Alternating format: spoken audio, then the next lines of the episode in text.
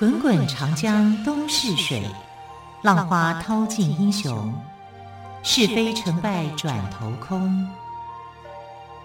古今多少事，都付笑谈中。陪你说历史，汪培制作主持。欢迎朋友们收听今天的《陪你说历史》节目，我是汪培。同样，今天的节目当中要说精彩的历史故事。今天要说的第一个历史故事是班超投笔从戎。班超是大学问家班彪的儿子。班彪死后，班超跟着哥哥班固一起编写父亲没有编完的史书，就是《汉书》。班超虽然很有学问，但不喜欢老伏在案头做研究。他听说匈奴不断地侵扰边疆。非常气愤地说：“大丈夫应该到塞外去立功，怎么能老死在书房里呢？”于是他抛弃案头的工作，就去从军了。西元七十三年，大将军窦固出兵攻打匈奴，班超作为汉朝使者，负责联络西域，共同对付匈奴。班超带着三十六个随从人员到了鄯善，也就是在今天的新疆境内。鄯善王一向对匈奴人的勒索很不满，但是因为势单力薄，只好听从匈奴的命令。现在汉朝派使者来联络，鄯善王真的是非常的高兴，他热情接待班超。可是过了几天，鄯善王对班超就忽然不理不睬了。刚巧善善王的仆人来送酒食，班超装作早就知道的样子，对仆人说：“匈奴的使者来了几天了，住在哪里呢？”仆人听了班超的话，大吃一惊，以为他全部都知道了，只好老实的回答说：“来了三天。”住在离这里三十里的地方。班超把那个仆人扣留下来，立刻召集随从商量对策。最后，大家决定趁着天黑，袭击匈奴使者的住处。到了半夜，班超率领随从来到匈奴使者的住处。那天晚上刮着大风。班超吩咐人顺风放火，火一烧起来，其他人大喊着杀进帐篷。匈奴人从梦中惊醒，到处逃窜。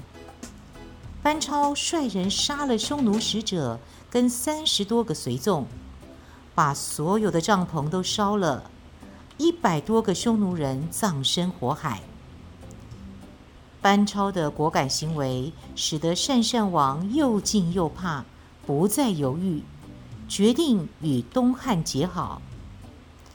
班超把好消息带回洛阳，汉明帝非常的高兴，提拔他做了军司马，又派他去结交于田，也就是在现在的新疆和田一带。班超不辱使命。成功说服于田王跟汉朝修好。鄯善、于田是西域的主要国家。自从他们跟汉朝结交之后，其他的西域国家也跟着和汉朝交好。从王莽执政时期开始，西域各国跟汉朝已经有六十五年不相往来，直到这个时候。才恢复了张骞通使西域时期的局面，双方又经常有使者跟商人往来了。后来东汉跟西域的交通一度中断，班超的儿子班勇继承父志，出任西域长史，重新打通赴西域的道路。班超父子不畏艰难、英勇坚毅的奋斗精神。受到后人的颂赞。再来，我们来聊一聊奄奄一息的东汉王朝。外戚宦官的荒淫无度，加上对外战争的巨大开支，导致东汉国库空虚，官府豪强对百姓的压榨，使百姓连最基本的生活都没有办法维持。再加上汉灵帝昏庸无道，对宦官言听计从，整日只知道吃喝玩乐，连国库里的钱快花光了都不知道。钱不够用怎么办呢？有人给汉灵帝出主意，就是开一个特别的铺子。什么样的铺子呢？就是让有钱的人来买官职跟爵位，买个郡太守。定价两千万，买个县令定价四百万，一时付不出钱的可以暂时赊账，上任以后加倍偿还。这些花钱买官的人，一上任就极力搜刮民脂民膏，官吏地主的压迫，加上连年的灾荒，粮食欠收，老百姓几乎都活不下去了。在死亡边缘上挣扎的百姓，绝望之中纷纷起来反抗。巨鹿郡有三兄弟，老大叫张角，老二叫张宝，老三叫张良，都很乐意帮助人。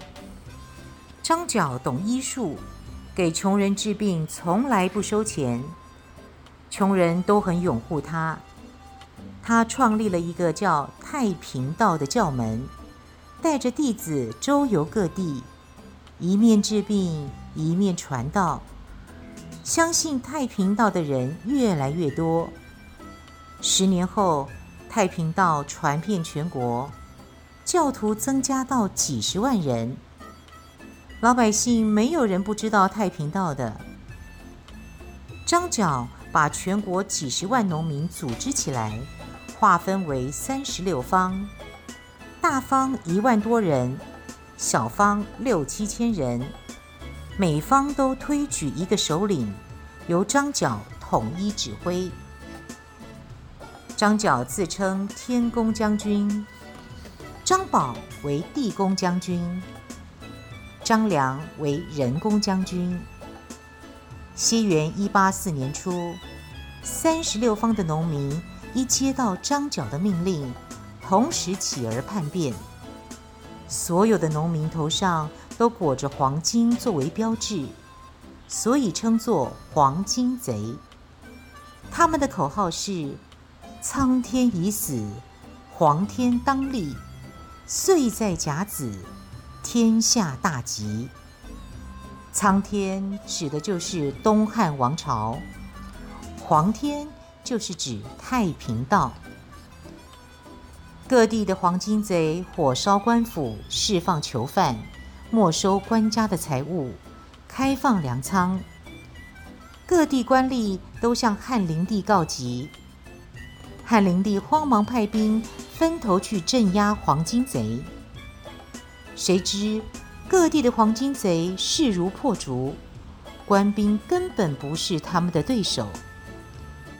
汉灵帝只好命令各州郡招募人马对付黄巾贼。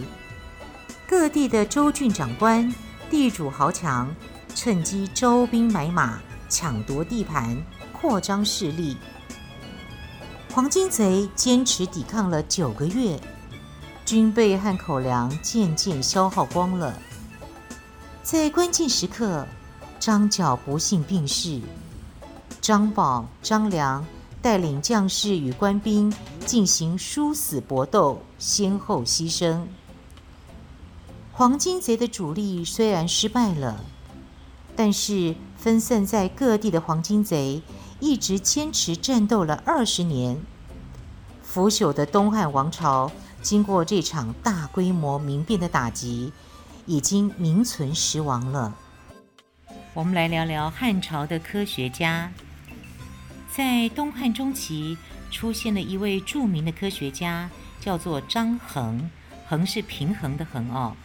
张衡是河南南阳人，从小就对天文跟数学很感兴趣。朝廷听说张衡很有学问，就召他到京城里做官，先让他做郎中，后来又提升为太史令，专门负责观察天象，研究历法跟数学。这个职位很适合张衡。他在太史院里潜心钻研，常常在夜深人静的时候实地观察天象。经过观察研究，张衡断定地球是圆的，月亮是借着太阳的照射才反射光亮的。他认为天好像鸡蛋壳，包在地的外面，而地呢，好像是鸡蛋黄。在天的中间，这种说法虽然不精确，但在当时能有这样的思想是很了不起的。根据张衡的观察跟统计，在中原地区，肉眼可以看到的星星共有两千五百颗。他认为这些星星都是规律的按一定的轨道运行。经过长期仔细的观察。张衡绘制了许多的星图，但是他不满足于画星图，还用铜制造了一种测量天文的仪器，叫做浑天仪，上面有南北两极、赤道、黄道、二十四节气，还刻着日月星辰等各种天文现象，什么星从东方升起。什么星往西方落下，都能在浑天仪上看得一清二楚。这是世界上第一台浑天仪。张衡的另一个贡献是发明可以测报地震的地动仪。在张衡的生活年代，经常发生地震。京城洛阳及甘肃一带，五十年里，发生了三十多次地震，造成很多人畜死伤，还有大量的房屋、城墙倒塌。人们成天提心吊胆，从帝王到百姓都求神拜佛，祈求上天保佑。张衡不信神，不信邪，他一边仔细记录每次地震的方位、强度。破坏程度等资料进行研究，一边琢磨着怎么样制造出一种可以测报地震的仪器。张衡日思夜想，茶饭不香，彻夜难眠。有一天，他乘坐马车外出，一路上思考着地震测报仪的问题。突然，车夫一声吆喝。马车一个急刹车，张衡的身子不由自主地向前冲，差点儿就掉到车子的外面去了，把张衡吓得一身冷汗。这个突发情况使张衡脑中出现了一道灵光：嗯，地震是霎时发生的，就像刚才的紧急刹车那样，所以。只要抓住这一瞬间的震动，不就可以达到测报的目的了吗？张衡立刻吩咐车夫调转车头赶回家去。经过无数个不眠之夜，绘制了不知多少张的草图，张衡终于完成了地动仪的设计图。张衡请工匠先用木头做了个模型。试验准确后，再用铜铸造。西元一三二年，世界上第一台能测报地震的地动仪诞生了。张衡给它取名为“后风地动仪”。它的形状好像一个大酒坛，按照东、东南、南、西南、西、西北、北。东北八个方向雕铸了八条龙，每条龙的嘴里衔着一颗铜球，在每条龙的下方蹲着一只铜制的蛤蟆，张着嘴对准龙嘴。哪个方向发生地震，朝着那个方向的龙就会吐出铜球，掉进蛤蟆的嘴里，发出响亮的声音，给人警报。西元一三八年二月的一天，地动仪上正对西方的龙吐出了铜球，掉进蛤蟆的嘴里。按照张衡的设计，这是报告正西方的方向发生了地震。可是那一天洛阳丝毫没有地震的迹象，也没有听说附近哪里发生了地震。于是。大家开始议论纷纷，说张衡的地动仪根本是骗人的玩意儿，甚至有人说他是故意造谣生事。过了几天，有人骑着快马来向朝廷报告，说离洛阳一千多里的甘肃京城陇西一带发生了大地震，连山都崩塌了。大家这才信服。这是人类历史上第一次用测震仪器观测到的地震。接着，我们来介绍另外一位汉朝的科学家蔡伦。在商朝的时候，汉字是刻在龟甲兽骨上的，但是甲骨的来源很有限，而且携带保存都不方便，所以人们把汉字刻在简牍上，简。和牍是用竹片或木片做成的，狭长的称为简，略宽的称为牍。牍这个字哦，就是读书的读，把言字边改成片字边，一片两片的片哦。由于一片简上只能刻几个字，因此写一篇文章要用很多简，写完之后再用绳子串起来，成为册。虽然做简牍的材料很普遍，但是他们太笨重了。据说秦始皇每天批阅用简牍写的奏折有整整一车。后来人们就用丝帛作为书写材料，它柔软轻便，适宜书写，但是数量少，价格昂贵，难以推广。汉和帝的时候，在宫里做中常侍的蔡伦，主管监督制造宫中用的各种器物。他非常聪明，喜欢思考，经常和工匠一起研究工艺。蔡伦看到皇帝每天要批阅小山般的简牍，非常不方便，就琢磨着要找一种轻便易使用的书写材料来取代笨重的简牍。蔡伦仔细观察丝帛的生产过程，发现丝帛是由纤细的短纤维粘成的。于是他处处留意，要找出一种结构与丝帛相似、价格低廉的新材料。有一天，蔡伦和几个小太监到城外游玩，这是一个幽静的山谷。一条小溪潺潺流过，溪边垂柳依依，景色宜人。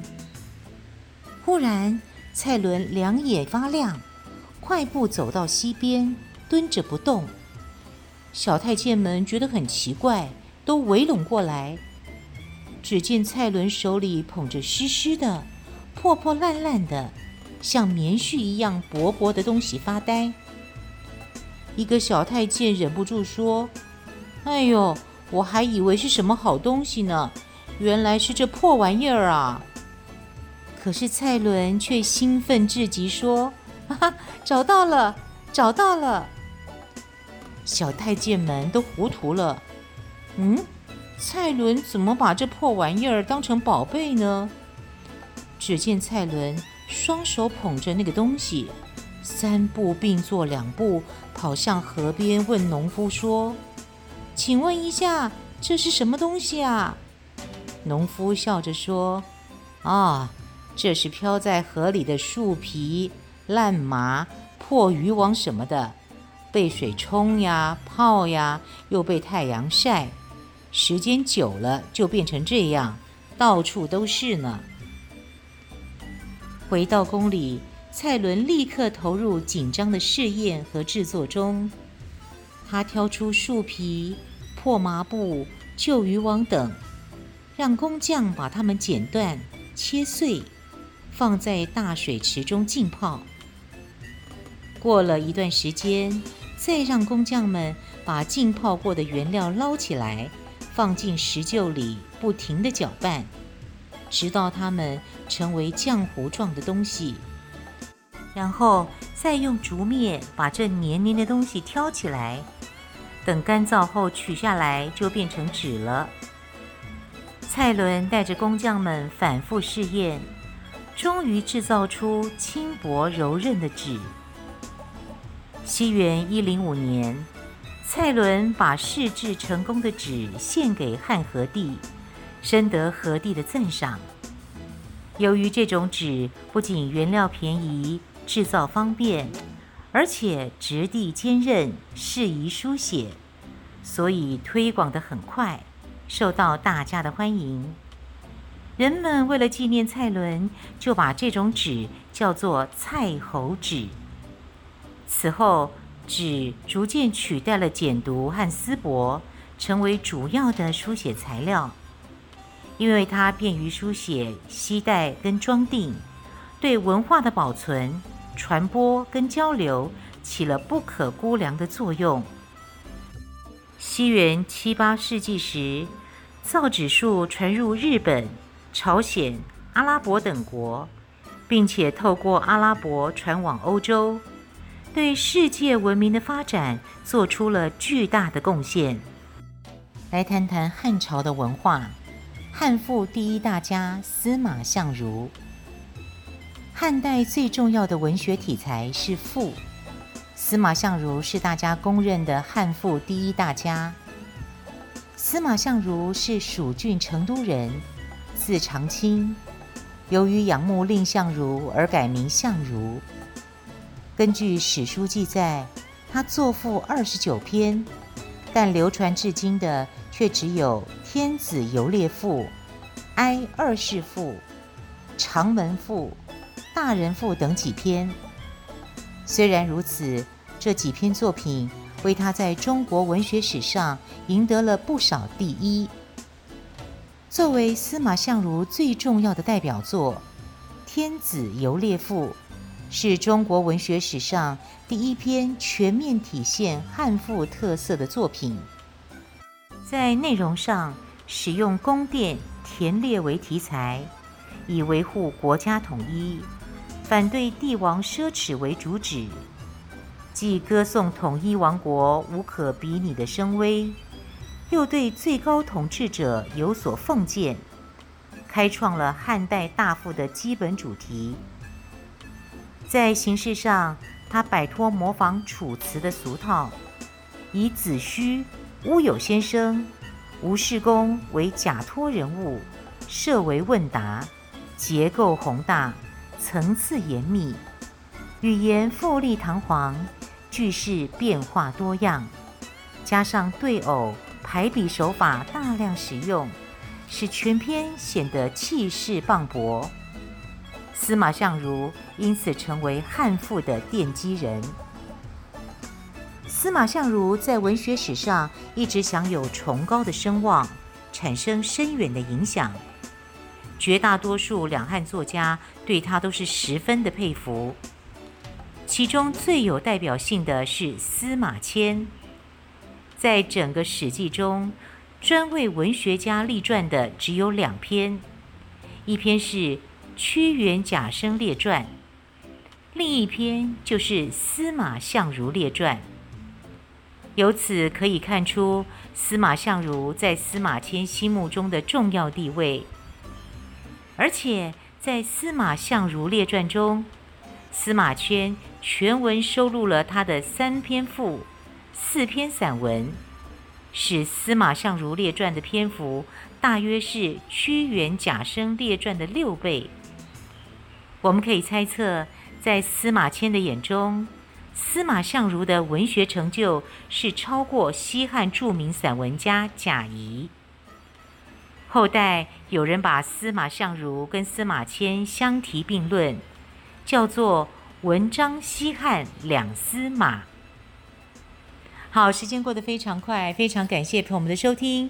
更多精彩的历史故事，也欢迎朋友们明天继续收听喽。亲爱的朋友，我们明天再会，拜拜。